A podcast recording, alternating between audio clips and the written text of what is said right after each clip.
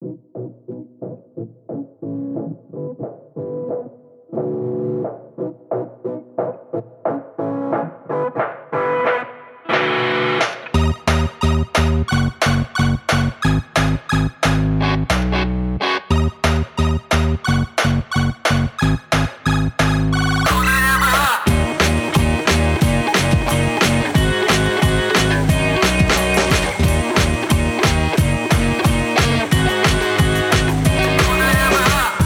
Всем привет! Это снова «Худо не было» подкаст.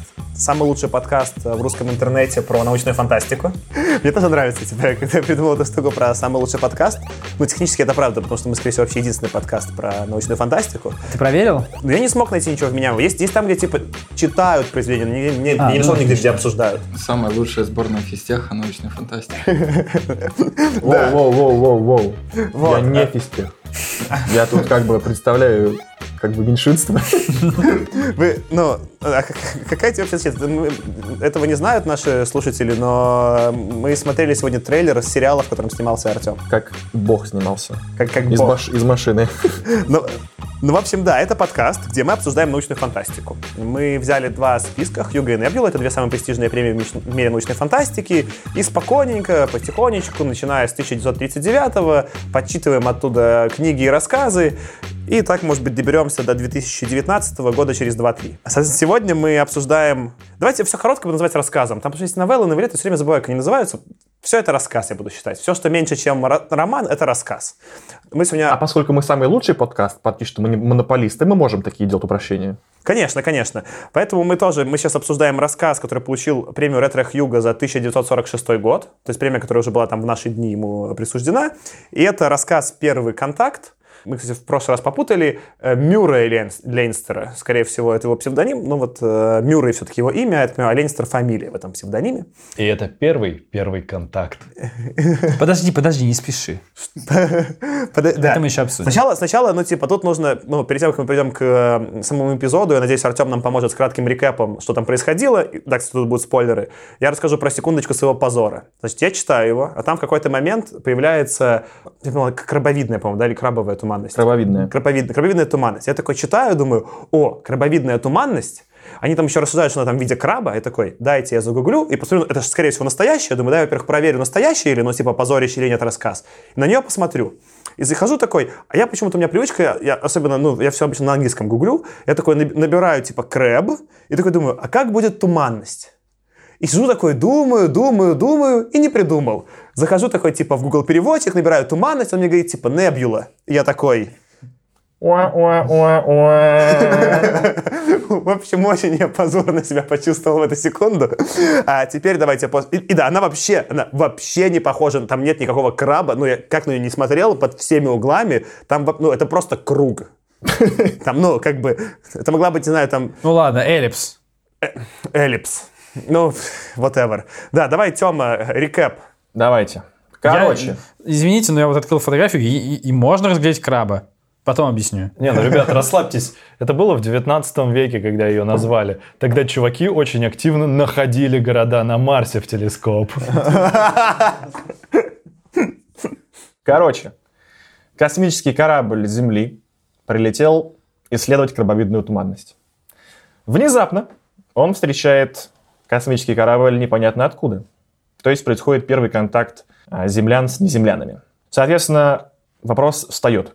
Что делать? Потому что каждая сторона хочет побольше узнать о другой, это с одной стороны, при этом не выдать слишком много информации с другой стороны, и самое главное, не дать понять, где находится их родная планета, потому что пришельцы, ну, собственно, и, те, и та, и та сторона обязательно прилетят на эту планету и разбомбят ее. И таким образом в течение месяца идет общение с одной только целью – выиграть время, чтобы придумать, устраивать ли перепалку, на перестрелку, точнее, как в «Звездных войнах» на минималках, или нет. Дальше одному из землян приходит в голову гениальная идея, что можно обманным путем пронести на корабль противника бомбу, но договориться, что ее не взорвут, если стороны обменяются кораблями, предварительно уничтожив всякие навигационные штуки. Но опять же, внезапно, прям как в индийском каком-то фильме, оказывается, что обе стороны придумали этот план одновременно, и что в этот же самый момент, пока земляне проносили бомбу на корабль не землян, не земляне сделали то же самое, и на корабле землян тоже оказалась бомба. Ну и дальше, в общем, все смеются, а мы понимаем, что люди и свиньи не такие уже разные. Ну, кстати, вот у тебя сейчас не очень завидная была, типа, миссия, потому что в некотором смысле этот рассказ — это анекдот. Ну, такой немножко растянутый, но анекдот.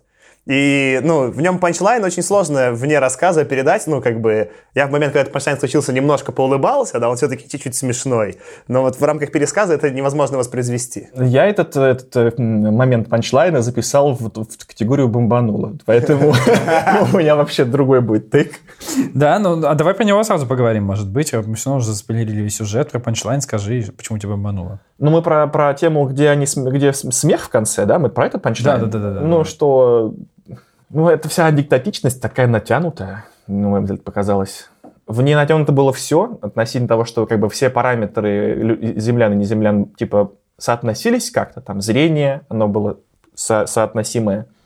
Там, ну, со, со- со слухом были, конечно, вроде как разницы. Но на самом деле, типа... Со зрением у них тоже были проблемы, если Ну нет, помнишь, ну в там они смысле... имели. Нет, Ну, она- это а- разница косметическая. да, косметическая разница. Они были антропоморфные, они все как бы, корабли были типа одинаковые, только один больше, один меньше. То есть все характеристики как бы были просто чуть-чуть разные, чтобы сказать, что типа это инопланетяне. Но на самом Вот, э, там была тема про жабры, вот, которая меня вообще тоже немного... Это такая, знаешь, тема именно «давайте сделаем вот то же самое, чуть-чуть по-другому». Он пишет, что у них были жабры, хотя, ну, они ходят не в жидкости, а жабры, как, ну, они в воздухе не работают, потому что там прогоняется вода и все схлопывается. Тут, тут Тёма так сейчас... Извините, Кирилл, мне сначала Тёме надо ответить. Да, тут Тёма так задвигает про вот это вот, знаешь, неразличие людей и не людей, как будто он все-таки хочет почитать Питера Уотса, да?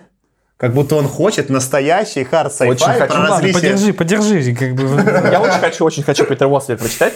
Но, в общем, Это, момент... это была отсылочка к Питеру Уотсу, извините, нужна была отсылочка к Питеру Уотсу, классическая в нашем эпизоде. Окей. Поехали. Но в конце концов, когда это- эти самые пришельцы смеются так же, как не пришельцы, ну, в смысле, ну, вы поняли, да, то окончательно перестает вообще проходить разница между... Ну, короче, э, анекдотичность за- зашкалила до момента, когда стало не смешно. Мне так показалось. Ну, подожди, мы, мы говорим про одно и то же, да? Когда вот в конце вот эта вот последняя, по-моему, строчка произведения, да, про Да. то, где капитан спрашивает, а почему вы думаете, что мы там с ними поладим, да, А, с той про- расой? А потому что мы, говорит, последние два часа друг другу пошлые анекдоты рассказывали. Да-да-да-да-да. Все, я, я перепутал последние, последние панчлайны, но в целом это тоже меня тоже бомбануло, потому что ну, ну, ну, в чем, то есть, как бы, а, Мне- не знаю, мне очень, очень- очень плоско получилось. А мне очень понравилось, отчасти, отчасти, потому что это очень показательно про сороковые. Ну, такой пан- панчлайн придумать уже вот в наши дни, что они там после года обсуждали, невозможно.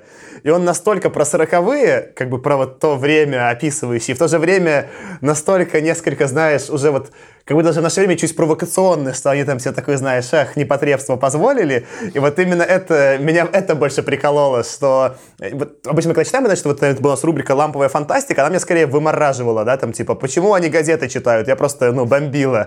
А тут они как бы, ну, вокруг вообще какого-то уже невообразимого в наше время сделали шутку, я такой, типа, это так глупо, что, типа, даже смешно. Я бы сказал, что это, ну, типа, не про сороковые, так, не в духе сороковых, а что это в духе попытки мысли про первый контакт. Вот, типа, когда реально первые, э, первая попытка придумать, как бы, какие были бы инопланетные, э, инопланетные сущности, как бы, в чем бы они отличались от землян. И это вот когда у тебя, как бы, ты еще не разогнался на примерах других людей, которые тоже об этом подумали и предложили уже все базовые варианты, и тебе приходится придумывать бес- ну, безумный вариант. А это такое, типа, осторожная попытка, как бы, типа, да, про инопланетян, но на самом деле это не очень про инопланетян. Мы все понимаем, что это одна фигня. Как так? Так нет же, ну это как раз он и говорит, что одна фигня, но он задумывается о том, а как ты поймешь, что одна фигня? Как ты поймешь, что думают одинаково? И вот он через вот такую простенькую, в некотором смысле, штуку, через вот рассказывание пошлых анекдотов, как раз и показывает некоторую схожесть мышления. Потому что это, это не то, о чем ты подумаешь в первую очередь, когда ты будешь думать про схожесть мышления. Но в целом, на самом деле, оно действительно ее показывает. Мне больше э, напрягло, напрягло, честно говоря, что вся фишка вот этого рассказа заключалась в том, что, типа, вот они весь месяц рассказывают, удивляются, как же они похожи, как же они думают об одном и том же, как они, у них все одинаково, и они об одном и том же думают, а потом, типа, major plot point и главный их план, они не догадываются, что другие чуваки думают про него же. То Ну есть ладно, это уже какое-то следующий такое уровень. нарушение suspension of disbelief. Ну, блин. Так, подожди, подожди. Но это... Да! это все плохо, но это же сильно лучше, чем у Ван Вогта все равно. Если мы возьмем Ван Вогта За за, бенчлайн? за, за бе- бенчмарк, да, то как бы, ну, это как будто, вот знаешь, Ван Вогт и такой, ну я хоть пошучу. И меня, конечно, ну, нет, если это сравнивать с какой-то современной фантастикой, это невозможно читать. Но если сравнивать вот с роковыми и с Ван Вогтом, это довольно смешно. И там все-таки есть этот панчлайн, там как бы никак слэн ничем закончилось, да, это закончилось чем-то, и какой-то у него был глупый, но реверанс, почему они договорились, типа, что вот, ну, шуточки. Я просто решил, что вот, вот момент, когда это в итоге закончился анекдотом, это м- у меня какие-то мои ожидания обманулись. Потому что пока я читал это произведение там на 95%, я переживал некоторые... Я пытался представить, что я читаю это очень когда-то давно, и я как бы... Ну, мне рассказывают просто историю на серьезных щах, про... Ну, она сейчас смешная выглядит, но на серьезных щах. И я поверил. А потом оказалось, что на самом деле верить не надо было, что все типа это прикольчик такой. Как-то вот, ну почему? Потому что вот эта, эта абсурдность концовки анекдота, она была как будто бы ни к чему для меня. Я верил, верил, верил, очень классно. Для меня даже, при том, что было смешно, мне было просто классно от того, что, да, про космос, про все такое прочее. Потом, типа, ну, какая-то она, ну, глупенькая шуточка получилась, глупенькая. Я согласен, что там переход рисковат, но в целом, в защиту автора, я скажу, что он, он тебя постепенно к этому подводит. Он, он сначала ну, совсем начинает таких ванвокских серьезных щах, да, потом постепенно вообще эту концепцию юмора вводит, что вроде как они друг другу шутканули в середине, потом они начинают уже какие-то планы придумывать, и потом там чуть более эбрапт, этот резкий переход именно к финальному панчу, но там какая-то прослеживалась, ну, э, попытка автора это сделать э, нормально, мне скорее уперлось это все, что там, по крайней мере, в этом романе, я уже не знаю, мне кстати, с ним возник вопрос, это просто они все так, ну, то есть это был такой стиль так плохо писать, и мы просто нам это кажется, что плохо поэтому, да? Или они все реально писать не умели? Мне вот это непонятно. Не знаю насчет не умели там или умели, но мне, короче, э, мне нравилось, как он писал, в принципе.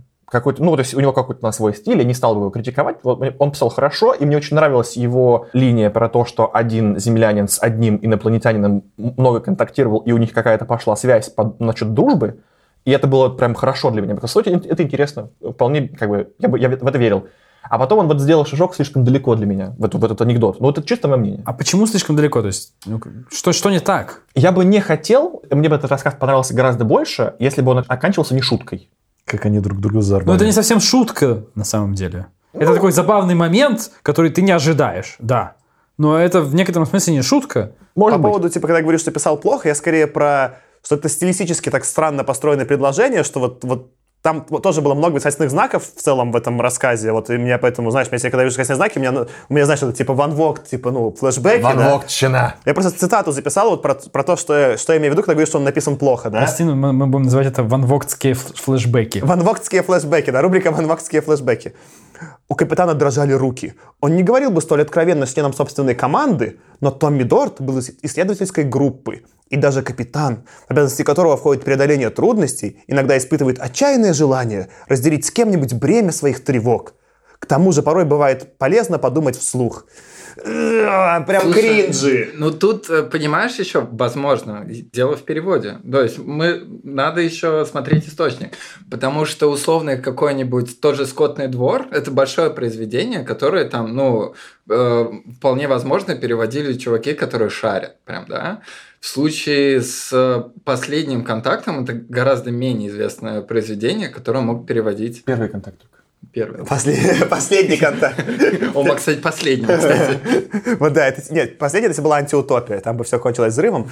Я не знаю именно про это, потому что я не читал его в оригинале, но когда вот был Ван Вогт, и мы обсуждали великого Ван Вогта, э, ну, там вот в, в русских э, отзывах на Гудриц все такие, ну, это перевод, это перевод, да? Я нашел, во-первых, английские отзывы, во-вторых, цитаты из оригинального Ван Вогта. Нет, это не перевод, это, ну, он, он чуть-чуть еще похуже стал в переводе, но как бы первые 90% пути Ван Вогт прошел сам, да? Дальше как-то уже, ну, как могли, чуваки переводили, поэтому у меня в целом ощущение, что, скорее всего, и тут путь был пройден э, самим э, Мюрреем, а не переводчиками. Еще, мне кажется, тут такой момент, мне больше резанул какой-то вот избыточный как раз даже какой-то пафос вот этого момента.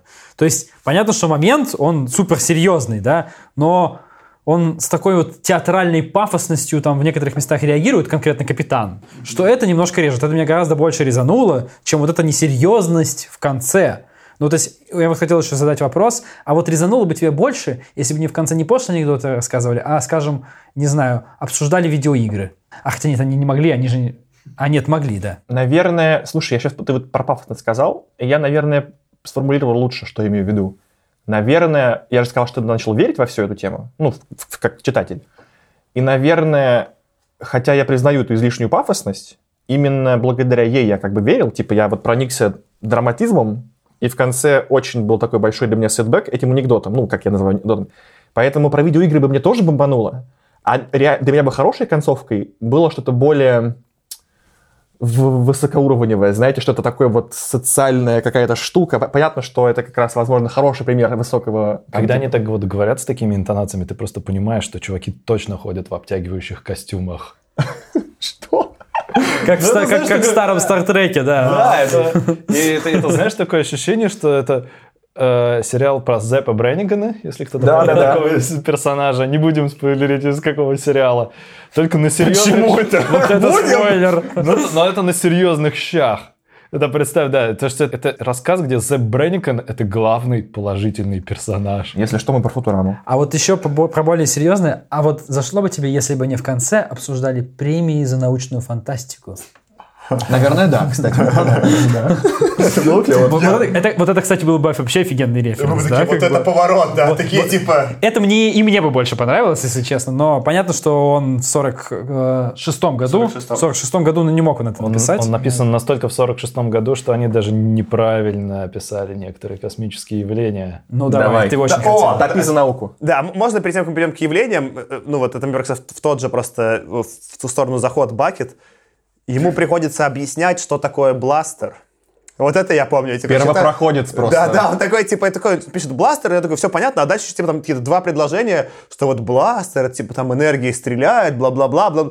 ну как бы, а для, а- а для меня это уже, ну, это же очевидно, что такое бластер, зачем это вообще про это А рассказывать? отец только еще целину просто Блин, ну, поднимает. с- Но он не только в этом поднимает. штука Это то, что у него зеркало заднего вида есть. Да, господи, как я с этого кайфанул, да, что типа ему нужно было сделать зеркала, не чтобы, знаешь, везде поставить айфончики, чтобы просто больше экранов было или что-то, а он зеркала настоящие, чтобы смотреть. Потому что осциллографы слишком большие. Ты не можешь много осциллографов поставить рядом в один, чтобы ты все видел. Да. Осциллографы. Там же были, Кошмар. там, там реально просто меня вот как к этому тоже я обратил внимание.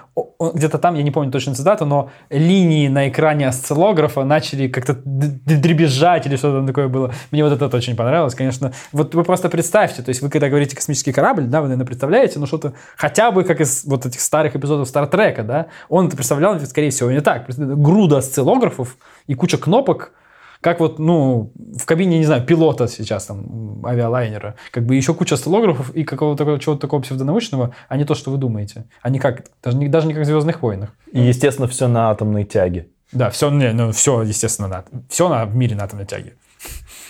Антон, Давай про давай научные жги. неточности. А, так вот, по меркам 46 года это, конечно, было неплохо, но сейчас мы знаем, что туманность, крабоидная туманность, во-первых, расположена примерно в полтора раза дальше. Он промахнулся. То есть э, в книге есть, есть прямое указание, что она находится на расстоянии 4000 световых лет, а у нас есть довольно точное представление, что она находится в примерно от 5 до 8 тысяч световых лет. А второй момент связан с тем, что он сказал, что в центре туманности находится двойная звезда, но там на самом деле находится пульсар.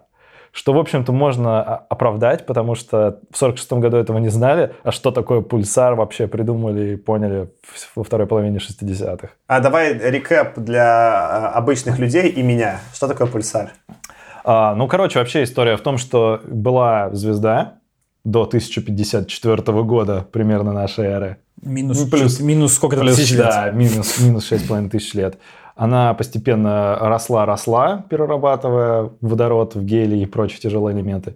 А потом решила сбросить с себя эту ношу. Собственно, это мы и видим как туманность. А внутри осталась маленькая нейтронная звезда, которая вращается с огромной скоростью, очень плотная и излучает только в рентгене. И очень горячая. Очень горячая. Несколько Ну, и там у нее какое-то циклическое излучение, которое долго Да, не там- же еще понять, что такое пульсар. и потому Да, что там- то есть а, первая проблема была связана с тем, что они не могли поня- э, люди не могли понять, что это пульсар, потому что атмосфера не пропускает рентген, а у этих звезд обычное излучение в рентгеновском спектре. Поэтому до радиоастрономии чуваки вообще не знали, что это То может есть нужен быть. какой-то условно там Хаббл э, на орбите, чтобы это померить. Да, из-за того, что звезда схлопывалась, то, как вы видели на олимпийских турнирах, а, по фигурному катанию, когда чуваки прижимают к себе руки, они начинают резко быстрее э, раскручиваться. То есть конкретно у этого пульсара у него период обращения 33 миллисекунды. Если Ой, может Э. Это звезда, если что. Да, Да, это, все еще. Это, это звезда, Махонькая. массой примерно солнечную, размером в диаметре 10 километров, и она вращается с периодом 33 миллисекунды. А почему он считал, что это двойная тогда звезда? В чем? А, тогда не знали, что вообще есть пульсары. Да, а что, такое, а что такого в наблюдении пульсара наводило на мысль, что это не просто одна звезда или ничего, а двойная именно? Там была история в том, что там примерно, чуваки примерно определили, где находится центр туманности, и спорили, э, что есть вот две примерно звезды в центре, видимые.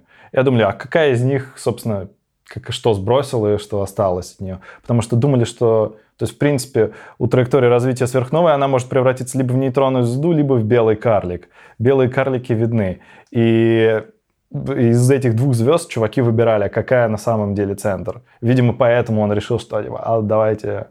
а, центр звезды. реально был в третьей точке, где находится пульсар. Да, в, не- в невидимой точке.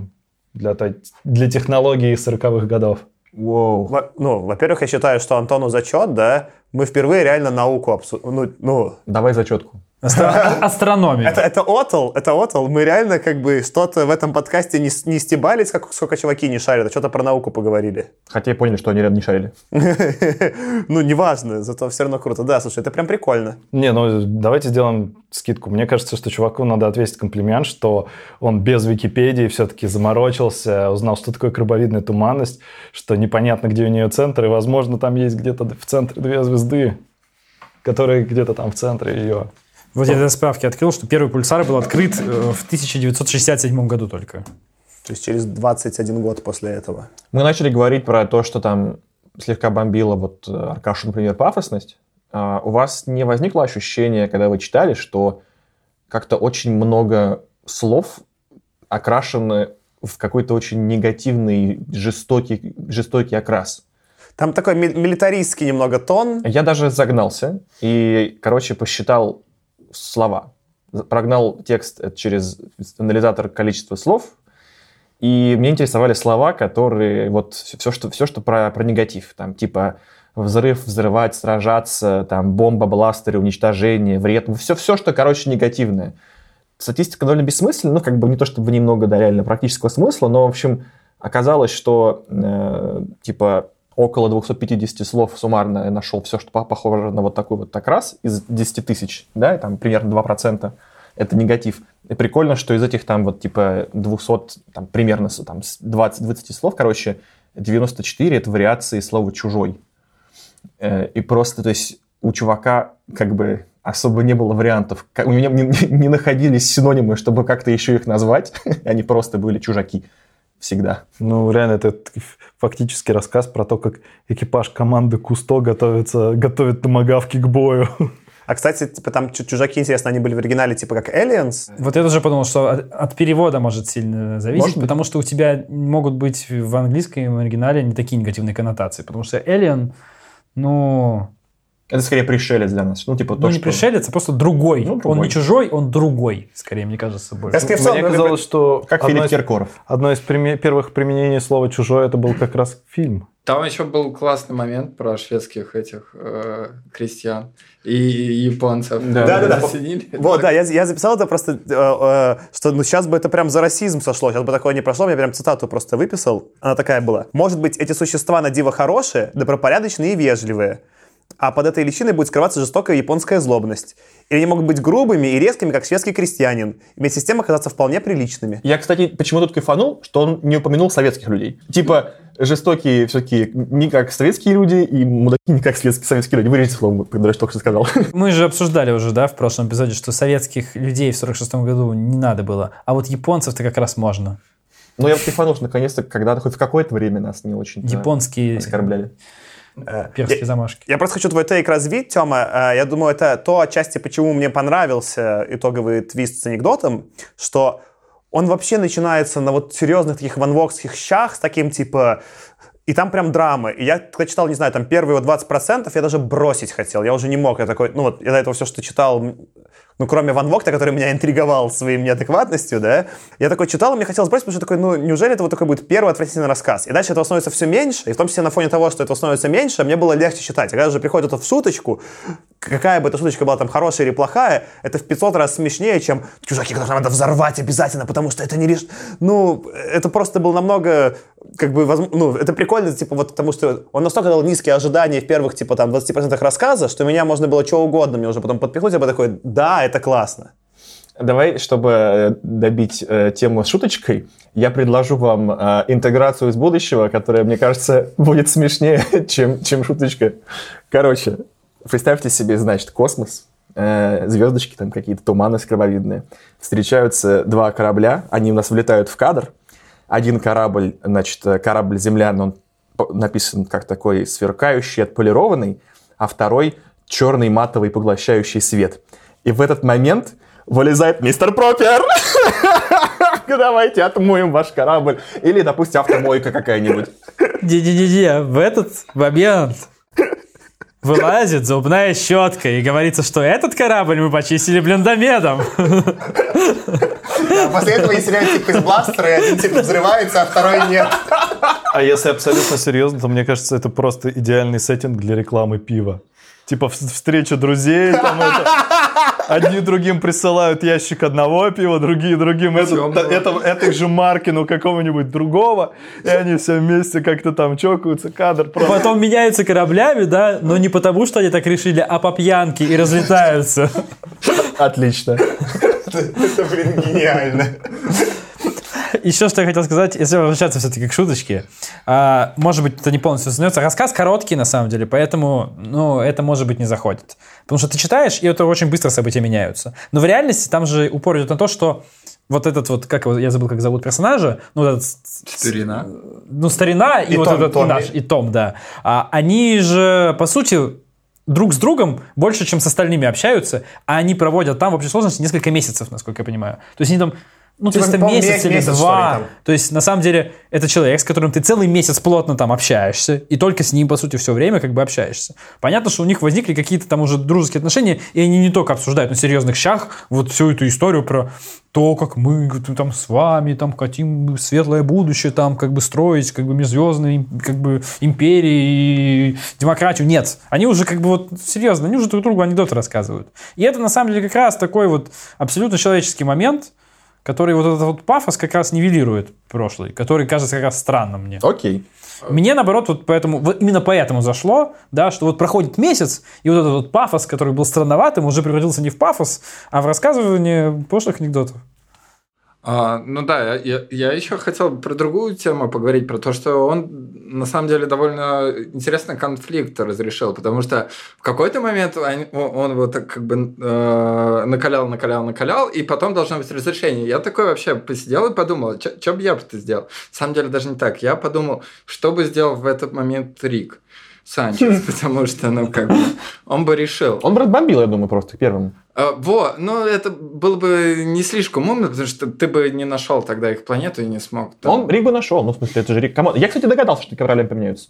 Серьезно. А, да, я еще придумал варик, что они могли обменяться просто бомбами, что если они, условно говоря, ты на радиоуправлении, что если они слишком близко подлетают друг к другу, ты можешь взрывать, условно говоря, там, да, Э, или какой-то такой темой. А, Но согласись, что в принципе разрешение было-то неплохое. Ну, то есть он накалял и такой... То есть оно... Ты придумал, потому что, может быть, ты умный, но... Нет, что ты. А, а- опять же, в защиту типа автора, учитывая, что, ну, вот, э, скорее, там, почему-то премию ему дали, да, мне кажется, до этого, в том числе, там же потом, это же потом еще появится Star Trek, там был какой-то целый набор очень позитивной фантастики про первый контакт, что вот мы встретим каких-то там, не знаю, каких-то гуманоидов, сразу с ними договоримся и пойдем э, строить какое-то с ними мирное, прекрасное будущее, да, а уже потом, скорее, вот фантастика, которая там была в 80-е и ближе к нашим дням, там уже было какое-то вот разочарование контактом, где э, все думали, что, в принципе, там либо контакт в принципе, ну, невозможен нормально, либо нас точно поработят, да, как бы ничего хорошего не случится. А тут как бы автор в 46-м заходит на эту почву того, что вообще-то, что бы доверять-то инопланетянам, да, как бы там все может плохо как бы и в то же время делать какой-то все равно реверанс в сторону того, что, например, там через юмор с ней можно договориться. Мне это показалось очень как-то прогрессивно для 46-го в среднем. Через юмор и ядерное сдерживание. Ну, 46 все-таки.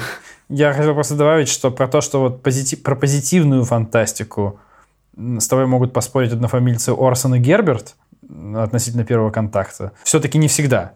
То есть, и, я так понимаю, очень было много, может быть, такой второсортной фантастики, где как раз-таки был конфликт. Да, но у Герберта, я понимаю, о чем ты. Я, к я к тому, что у Герберта нет контакта как такового. Приехали чуваки, как-то не вообще не общались, и стали воевать. Да, такое было. Но там, где описан именно какая-то коммуникация с противопол... ну, с Aliens, да, она была больше в позитивном ключе. И потом вот скорее перешла вообще, а возможно ли, возможно ли эта коммуникация? И вот там есть там какой-нибудь телем, который человек писал, где все весело тусовались, а потом такой, типа, ну не, наверное, не договоримся, да? Не, так-то да, понятно, что было ожидание вот это милитаристское, а это вот как будто, э, это скорее мой тейк, типа, поддерживает, да, типа, что он на стыке. Он и милитаристский, с одной стороны, как Уэллс, с другой стороны, давайте все-таки с ними поговорим, что будет. И вот это мне понравилось. У меня есть несколько вопросов про повествование. Вопрос номер один, он такой меня давно волнует. Они там, когда приходят к ним на корабль, да, они такие сразу что-то там меряют, что там какой-то есть, типа, у них кислород, и открывают шлем и начинают дышать воздухом инопланетян. И я- у меня, конечно, такой, чё? Я воспитан на фильмах типа «Чужого», я понимаю, что если шлем откроешь, да, ты сразу вдохнешь поры «Чужого», и это конец. Вот у меня такое представление, э, знаешь, это э, э, глупое о инопланетянах. А как вообще на самом деле-то? Какой вообще шанс, что... Или, ну, в том числе вот у Герберта Уэллса же, да, в «Войне миров», что э, вирус и умер, да? А какой вообще шанс, если реально это инопланетяне, они вообще другого вида жизни, я типа как, ну, что, они- это смертельно, не, не смертельно? Как это вообще Ну, так биология шутки работает? же одни, значит, и микробы одни. Все. Очень упрощаем инопланетян, как только можем. Шутим про... Легко могут быть. Ну, это, это- ну да, это, это на самом деле практическая проблема была, потому что когда первые чуваки, которые побывали на Луне по программе Аполлона, их на карантин закрывали на неделю. То есть, когда они только вылезали из космического корабля, их закрывали в- ну, в, в помещении на неделю, в герметичном, потому что боялись, что нам, ну, мало ли чего. Это на Земле же работало, то есть когда просто люди между континентами путешествовали, и, ну, то есть индейцев Ну, же не, много не- умерло там То от есть, каких-то болезней да, потому что, европейских. да, ну, примерно знали, что там есть болезни, там есть болезни, а тут чуваков просто, ну, грубо говоря, она ты вроде ожидаешь, что Луна вообще стерильная, какая там атмосфера, какая там что, и все равно их закрывали. Просто между континентами я понимаю, потому что мы все в одной эволюционной чаше варились, потом типа разъехались, и поэтому у нас одинаковый геном, все остальное, это поэтому вирус... с Вам другого- чума, а вам гонорея. Да-да, поэтому у меня вирус с другого континента там или бактерия могут грохнуть. Но если это вообще, там, не знаю, другая жизнь, что если она вообще, там, не знаю, не углеродная? Ну, вообще- Вы знаете, что даже сейчас, когда, возможно, это вообще всем известно, я только недавно узнал, был в шоке, э, когда новорожденный человек рождается, и его сразу нужно положить на, на мать, просто, ну вот, на тело матери, чтобы бактерии перешли от матери к ребенку. Это очень важно. Если, допустим, матери делали кесарево, и, тип- кесарево, и типа положить сразу, ну, прям малютично, то просят приехать отца, он, ну, типа, раздевается, ему кладут на грудь ребенка, накроют одеялом, и они вот... А ты уверен, что это из-за бактерий, а не из-за просто привязанности? Нет, это вот, ну, как бы мне это сказал человек, который стал отцом, типа, на прошлой неделе. И вот так делали. Ну, если это, он свежий стал отцом, он ничего не понимает, я не уверен, что может... Ну, может, быть, и бактерии. Но мой скорее заход, понятно, ну, вот мы же все в одном экосистеме. А что, реально, ну, вообще, может быть сценарий типа чужого? Я думаю, там, э, во-первых, могут быть просто какие-то микроорганизмы, они могут быть неуглеродные, ну и что? У тебя вирусы, они вообще на самом деле тоже очень такая странная форма, сильно-сильно далекая от тебя. Но- Вирус это же даже там толком не такая же... Да- даже если там нет ничего, то просто из-за того, что ты влезаешь в атмосферу, которая, ну, грубо говоря, заражена вот этими вирусами, которые, у- к которым у местных уже иммунитет, которые, без- которые как грипп для нас условно там не очень вредны, а марсиан в итоге скосили всех. Это, это ну да, это, это неоправданный риск, который, ну, чувак, мне кажется, должен был продумать. Я Типа, согласен. Учитывая, что, учитывая, что э, про- это продумал ри- э, чувак, который за типа 50 лет до него писал книгу. Да, особенно если- после войны миров. Так а если на самом деле риск, просто мой вопрос. Я, я вот не понимаю, что если там у них реально, не знаю, другая форма жизни, не углеродная? Разве она может мне какой-то вообще представлять угрозу? Смотри, на самом деле, мне кажется, есть риск, даже не с точки зрения вот этой вот биологической опасности, а с точки зрения, ну, представь, нанороботы. Все, они тебе залезут, и система слежения, вот она. Они уже потом разлетелись в разные стороны, а в тебе уже нанороботы. Окей. Вы где-то в ухе сидят у тебя как бы и сигналит. Ты же не знаешь технологии. Ну, они потом выяснили, как бы, на самом деле, друг другом, как бы, друг друга Да. поняли технологии. Встр- Встретились это тоже две группы очевидно. безнадежных романтиков, которые хотят увидеть в, друг, в другом родственную душу, и поэтому даже не задумываются о том, что другие чуваки могут обладать гораздо более продвинутыми технологиями. Да-да-да, то есть тут... Они э, всегда исходили из того, что у них похожее что-то есть между собой. И даже когда поэтому- они не доверяли друг другу. Именно поэтому еще и работает, на самом деле, финал, потому что, на самом деле, когда они поменялись кораблями, оно звучит-то прикольно, но на деле каждый улетающий, да, как бы, он не знает, а может там бомба какая-то есть? Ну, то есть, ты на всякий случай можешь уничтожить соперника, даже не узнав, никто не узнает, где кто, но соперник не расскажет о том, что кто-то кого-то видел. Это они, на такая самом деле, почему они друг другу не заложили бомбу, вообще говоря? Что это за корабль? Не, мы на нем и улетели. Нет, То есть- это, это наш корабль. А- они как бы... Команда, команда, Ничего не было, ничего не произошло. Команда наших как бы проверила чужой корабль, в который они сели и полетели, да, но когда ты не знаешь чужие технологии прям подробно, да, как ты можешь гарантировать, что там бомба не заложена, которая через полчаса просто не взорвется? Это вот такая дилемма двух заключенных, и они из нее вышли самым Так они из неё- кооперативным в этом смысле вариантом. они из нее не вышли, потому что они вполне могли разлететься, и через пять минут взорваются оба корабля. Ну, мы знаем, что они так не сделали. Мы знаем теперь, что они все, у них счастливо долетели. Во- Вообще-то мы не знаем. Строго говоря, Я был, знаю. был еще один мрачный, депрессивный вариант исхода этого рассказа, когда они могли себя подорвать. Но это, это точный, точный гарантированный способ, что твою планету не найдут. Они, по-моему, даже думали про него, нет? Или не Да, думали? да, не да, думали? да. Разве? Ну, они не, думали себя подорвать, Не, они виду понимали, что они пойдут. себя подорвать. То есть, типа, без, без этого, без войнушки, без всего, типа... Они думали, Аллаху а- Акбар. они же а, атомными бомбами покрыли поверхность корабля. Там про это явно пишется. На случай, если их победят, каким-то образом корабль не разрушится, чтобы при приближении там все взорвалось. Да, На войнушку они хотели, хотели все-таки устроить, anyway. Мини-карибский кризис. Хотя мини Вы, вы, вы не верите в пошлый юмор. Вы как будто, ну, считаете, что после того, как была пошлая шутка, они все еще могли друг друга взорвать. Ладно. У меня есть еще второй заход. Это был один момент, который Слушай, мне очень есть, понравился. есть некоторые на Земле цивилизации, которым, если ты расскажешь пошлый анекдот, они с ножом кинутся. Или это был большой прыжок веры. Так вот, э, у меня был один момент, который прям мне показался... Ну, вот это все, конечно, происходящее, очень наивно написано, но хотя бы шуточкой, да, но был вот один конкретный момент, который я прям дико кайфанул, и когда я его читал, я даже подумал, что это очень классно. И это вот именно момент, когда они приходят на корабль, а там чуваки приглушили для них свет. И они нашли какой-то свет, который, типа, для тех чуваков был слепящий, а для этих был, ну, как бы, э, красный, но терпимый, чтобы они что-то могли видеть. И вот они идут и описывают это каким-то таким видом, что это немножко все очень сюрреалистично.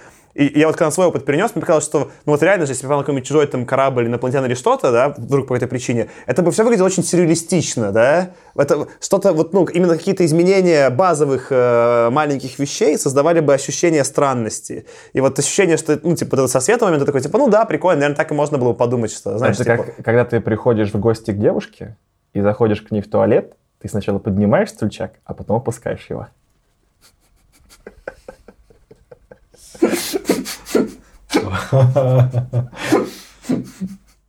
Э, ну, да, половина метафоры в этом, но половина... Простите. Ну, просто, что, типа, вот как, как бы мой experience, что когда я в какие-то попадаю новые, типа, ситуации, они кажутся немножко странно сюрреалистичными, да, что вот, вот если вот, вот мне прям этот vibe показался очень точным, как будто, как будто автор что-то типа Бернинмена описывает, ну, вот такое, да, очень... э, и, и вот это для меня была такая единственная прям правдоподобно описанная тема в, в этом рассказе. Еще если двигаться туда, про что и за что премия, да, то есть мы частично обсудили момент про то, что это, возможно, такое свежее видение первого контакта, да, но мы на самом деле уже упомянули, что это был первый-первый контакт, да. На самом деле вот само понятие первый контакт, оно как такое уже, как сказать, ну, не, не жанр, но устоявшееся понятие.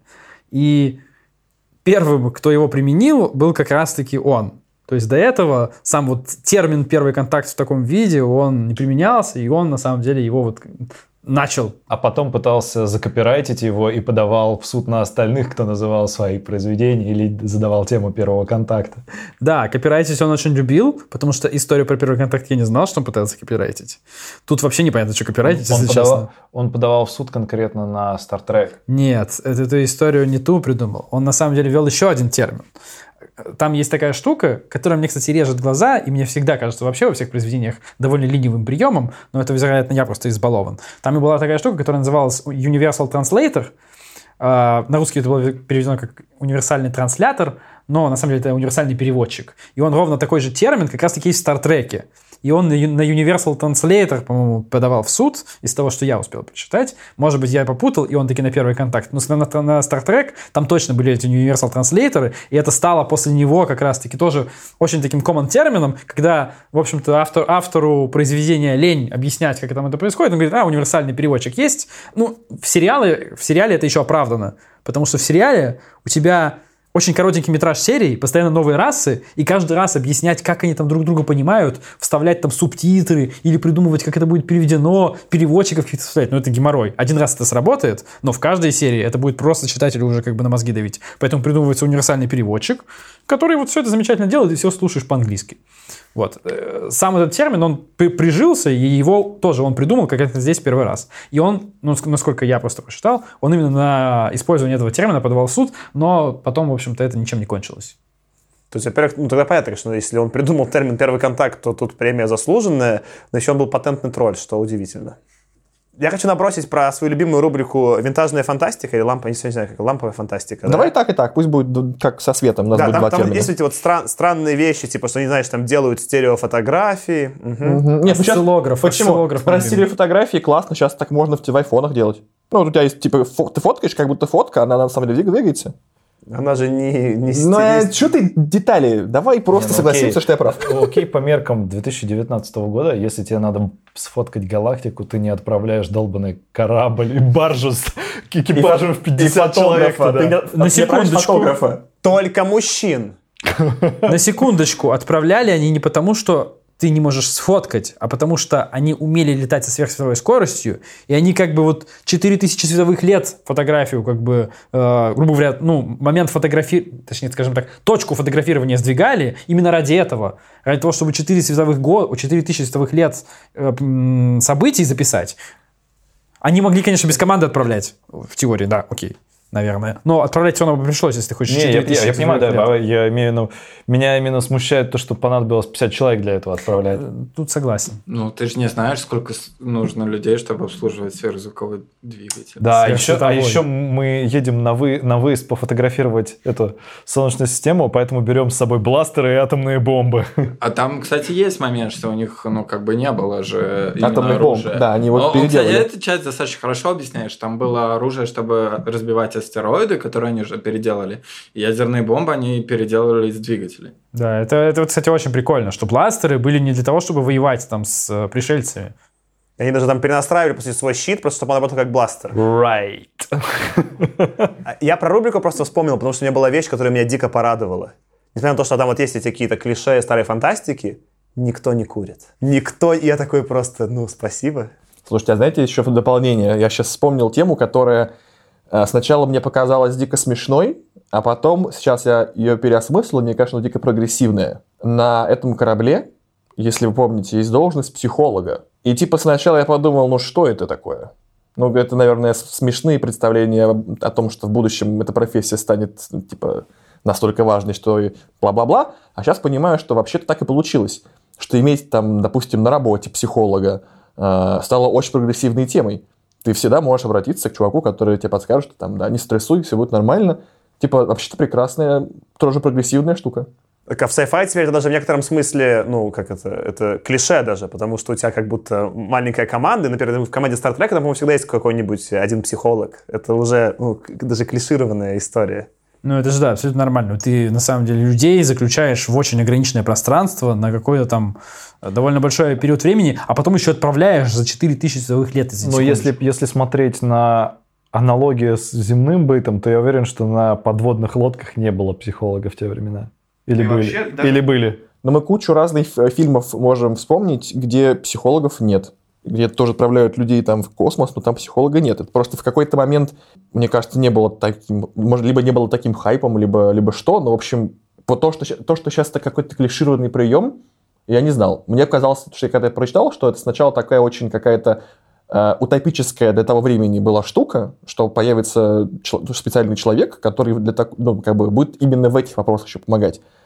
Что был очень неочевидный ход, как мне показалось. Для 46-го это 100% супер прогрессивно. Это как бы уже вот там в нашей... Ну, то есть это вот во времена Элджерна, на которого мы записали фиг знает когда и выпустим через год. Ну да, то есть я сначала прочитал это в контексте смешно прогрессивно почему-то. Ну, типа, такое первое ощущение было, ага. Он такой, а, вообще это же реально прогрессивно. Очень круто. Ну, сейчас же команды, которые там людей готовят к Марсу. Ну, То есть есть несколько компаний, которые людей к Марсу готовят, и там на самом деле делают эксперименты нормальным психологом, наблюдая, потому что если ты такой сядешь и будешь реально проводить полтора года вот в этой комнате, то там по-любому будет конфликт, и выйти ты с корабля никуда не можешь.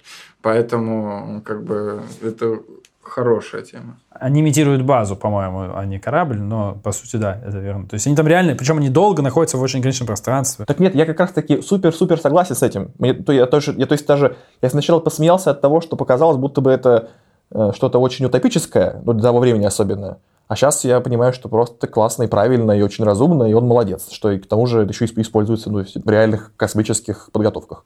Возможно, когда мой наезд на него про бластер даже, ну, типа, и ни к чему. Может, и бластер он придумал. Раз уж он придумал первый контакт и универсальный, типа, переводчик, может, просто такая была роль у Мюра, и он все попридумывал и поописывал первый. Ну, Красава, бластер да. вряд ли, потому что все-таки... Кстати, интересно посмотреть, кто придумал вообще термин бластер. Ну да, вообще. Что как, это типа как оружие оружие бластер, который пил, пил бластер. А, еще к ламповой фантастике я хотел добавить вот этот момент, я уж не помню, в какой точно момент это происходит, но они в какой-то момент собирают специально все свои вещи, которые могут о чем-то сказать, складывают их в какие-то коробки, то есть они в коробки складывают, ну не коробки, или какие-то ящики складывают Файлики. звездные карты, фотографии, которые они сделали, там, этой туманности, еще что-то, и все, что там может сказать о Земле, они складывают в коробки, которые сгорают физически, когда их неправильно открываешь. Вот это вот был, на самом деле, именно как раз-таки самый вот такой лампов- ламповый как раз-таки момент, потому что ну, это настолько сейчас уже нелепо смотрится, ну, при наличии как бы, вот, ну, цифры, цифрового как бы хранения контента, да, это Но совсем с- странно С другой смотрится. стороны, вспомните фильм «Операция Арго», где тоже в посольстве США значит, все сжигают в конкретных коробочках. Тоже прикольно было. Да, мне скорее это показалось, ну, там нет, конечно, никакого упоминания про компьютеры, э, это стоит за скобками. Но потому что теперь, например, когда люди летят на какой-нибудь МКС, они же берут с собой часть артефактов э, Земли, просто чтобы им было комфортнее. У меня скорее, я в своей голове додумал, что это просто вот у команды были какие-то свои вещи, которые тоже, например, ну, какая-нибудь моя любимая бумажная книга, просто, ну, ну, не книга, но что там я возьму, или там фотка, не знаю, там, жены, да, там, маленький, условно. маленький этот... э, Библия. нет, бонсайчик или кактус такой в горшочке маленьком. Вот что. Вот, вот как будто вот это они в коробке прятали, чтобы жечь. Не-не, ну там явно подчеркивается, что они туда положили именно звездные карты. То есть звездные карты у них на бумажках или на, на чем, я даже так и не Причем, понял. Потому что они вроде как как-то стерео отображаются, да, но при этом они, их можно положить вот в ящик, и они только так хранятся. Это Причем просто забавно. Это бумажная карта, которая тебе описывает только звездное небо, которое на, на Земле видишь. Это оно абсолютно бесполезно там, куда они улетели. У них стереокарта была. На бумаге? Ну, у них, может быть, были слои бумаги, которые они вклали в специальный аппарат, который как-то в воздухе Вы что-то знаете, рисует. когда такую стоп стопку э, стикеров на них рисуешь, на кадры на каждом стикере, так, что так вот делаешь, А, так а разве... А мне просто показалось там тоже про карты, почему это... Можно думать, что это ок. Ну, типа, теперь в самолетах у тебя есть что-то там в компьютере, но есть у тебя же бумажная мануалка, где все продублировано. Там именно упор на то, что они единственный вариант Аркаш, кладут, ну, может, они просто- И потому что все остальное, что останется, как бы о земле не говорит. То есть ну, на корабле ничего не остается, все, что говорит о земле, в ящиках. давай просто представим, что они сожгли коробку айпадов. Я... Нет, окей, как бы, но э, согласись, это немножко странно, да? Согласен. IPad в ящики, которые, знаешь, там молоточки такие в этих ящиках по ним начинают бить в нужный момент.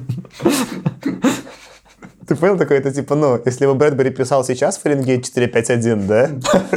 Там ходили бы чуваки, собирали по всем домам айпады. Киндлы. Причем такие, типа, телефоны оставляйте, и свечи, там нет книг, да? И, и царапали бы их ключами. Только, только iBooks удалите. Или Трес тоже. Оставляйте только Angry Birds. Э, Да, ну что, я думаю, на этой позитивной ноте э, нам, наверное, стоит подводить какие-то итоги. Э, Ну что, мне скорее в целом... Я смог дочитать. В целом прикольно, понравилось, но были вопросики у меня, да. Ты хотел сказать, хотел сказать, я в целом смог дочитать, это прикольный, конечно, был бы резюме. Я жду просто, когда я что-то брошу уже. Я- Будет же какое-то произведение, когда я не смогу, я приду не дочитавшись. А так можно было? Я бы Ван Бог тогда добросил, но я как бы... Ну, я ты думал, видишь, ты смог. Ну, что-то, может быть, ты не сможешь. Ну, вряд ли. Все-таки Вряд у нас ли. список хорошо отселекшен заранее. Эхопраксия еще будет в какой-то момент. А, ну, это да. Ну, ты скорее дропнешь ложен слепоте уже. Там и то, и то ты должен читать. Не, ну Томас, в принципе, теперь нужно читать будет уже. Вот. Э, Мне тоже скорее понравилось. И он короткий, поэтому мне, в принципе, удалось как бы поместить себя как-то там виртуально в позицию читателя в 46-м году, как бы, да, и попытаться прочитать его позиции. Это было вообще прям классно. И у меня прям не было такого, что как-то коробило, что-то нет. В целом прикольно. И вот интересно именно вот это новаторство в некоторых моментах. Ты, если о нем не знаешь, оно воспринимается как «А, еще один первый контакт, ну тоже мне изобретение. А потом думаешь, а, блин, ну действительно, кто первый это сделал?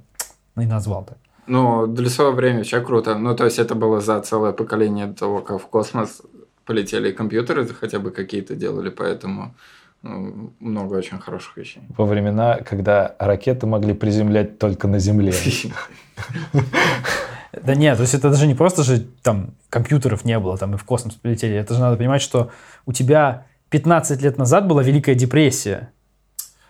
То есть в целом у тебя в той же Америке, да, где основной потребитель контента этого, там люди живут не то чтобы супер богато, то есть они во время войны, ну, жили хорошо, как бы не так плохо, как в Европе, конечно же, да, и только скорее поэтому хорошо. Но у тебя в том же 46-м году, если я ничего не путаю, телевизора цветного там точно нет, автомобиль это еще не маст в американской семье, это скорее как бы удобство и роскошь сильная. То есть нужно еще это понимать, что у тебя совершенно вообще другое время. Это там не сытые там 60-е. Но, да, еще момент, что, во-первых, атомных реакторов тогда вроде как еще не было никаких рабочих. А, Бластер довольно классное слово для такое дженерик слово для бабахалки, потому что, ну, ни лазера, ничего подобного тогда еще не было. То есть никаких, на самом деле, никакого оружия, связанного там с метанием какой-то плазмы или чего-то такого. Да, и концептуально этого не было. Поэтому, ну, это довольно такое. Классно выехал, выехал чувак, мне кажется, что придумал слово. Но мне тоже понравилось в целом. И сначала я, конечно, возмущался на тему этого последнего анекдота, но э, послушав вас всех, я понял, что в этом есть, на самом деле, больше тонкого смысла, чем я сначала понял, поэтому, в конце концов, красавчик он. Мне кажется, вот, и мне кажется, сформулировал, почему мне в целом, наверное, понравилось. Если смотреть на общую канву, то она кажется довольно наивной и не очень ценной, грубо говоря, для современного обсуждения того, как мы себе представляем первый контакт. Но в нем много стилистических приемов, которые создали способы для обсуждения вообще в дальнейшем фантастики. Он и предсказал ну, какие-то вещи и смог уйти от тех, которые он не мог влезать в какие-то очень глубокие детали. И, условно говоря, избежав вот этих деталей, он смог сохранить вот это вот suspension of disbelief, что он не уз... мы... Это не режет глаза, все то, что мы читаем, это про будущее. Ну, кроме там не отдельных элементов. Мы можем абстрагироваться от маленьких деталей, чтобы возмущаться похабными анекдотами.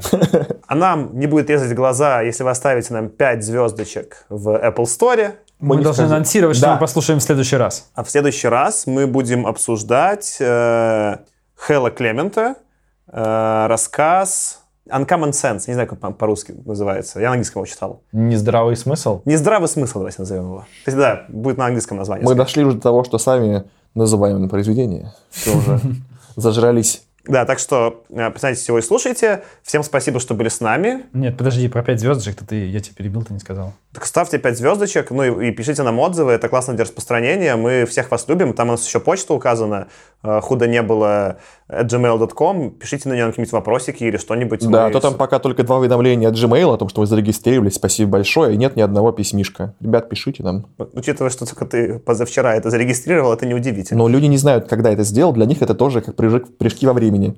Ставьте пальцы вверх, пишите позитивные комментарии, можете даже ставить пальцы вниз, только тогда пишите негативные комментарии и за что, чтобы мы исправлялись. И кому?